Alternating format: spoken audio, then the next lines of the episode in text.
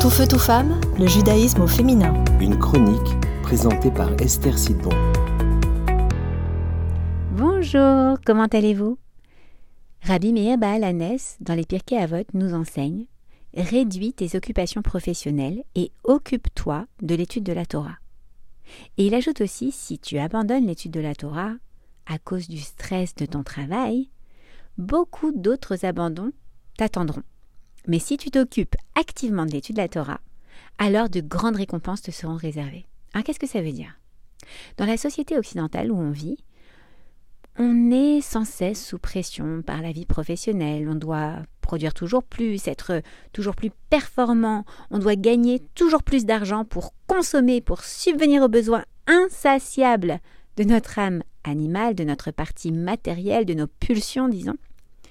Et plus la société accélère cette spirale infernale, et plus l'être humain souffre pourtant de mécontentement, d'anxiété, de manque de sens à sa vie, de dépression, de manque de sérénité, de bien-être, d'obésité parfois parce qu'il va compenser en mangeant pour se réconforter. Comment sortir de ce cercle vicieux?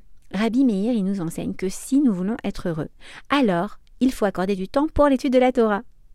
Alors certains peuvent se poser la question, mais en quoi l'étude de la Torah va-t-elle donc changer mon existence? Eh bien la Torah, c'est le plan du monde. Lorsqu'Hachem a créé le monde, il s'est basé sur la Torah. Donc en étudiant la Torah, je vais trouver les réponses à toutes les questions existentielles que je peux avoir. Je vais comprendre pourquoi je suis dans ce monde. Quel est mon but dans l'existence? Comment découvrir les outils qu'Hachem m'a donnés pour accomplir ma mission sur Terre? Ce qu'il attend de moi-même. Pourquoi est-ce que je suis parent? Pourquoi je dois travailler? Pourquoi je suis mariée? Ce que mon mari et moi on doit accomplir ensemble Ce que j'ai la possibilité de faire et surtout ce que j'ai la responsabilité de faire. Je vais apprendre combien Hachem m'aime aussi. Et en découvrant tout l'amour inconditionnel et infini qu'il a pour moi, je vais être capable de voir les épreuves de la vie différemment. Je vais comprendre que tout ne vient pas de mes efforts, mais que Dieu décide du résultat, du fruit de mes efforts.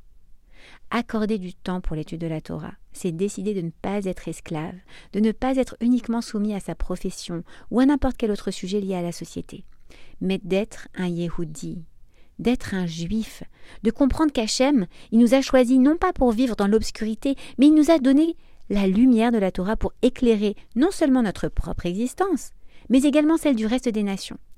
Et en tant que femme, c'est aussi notre rôle d'aider nos maris, nos garçons, en les encourageant, en les motivant, pour qu'ils accordent du temps.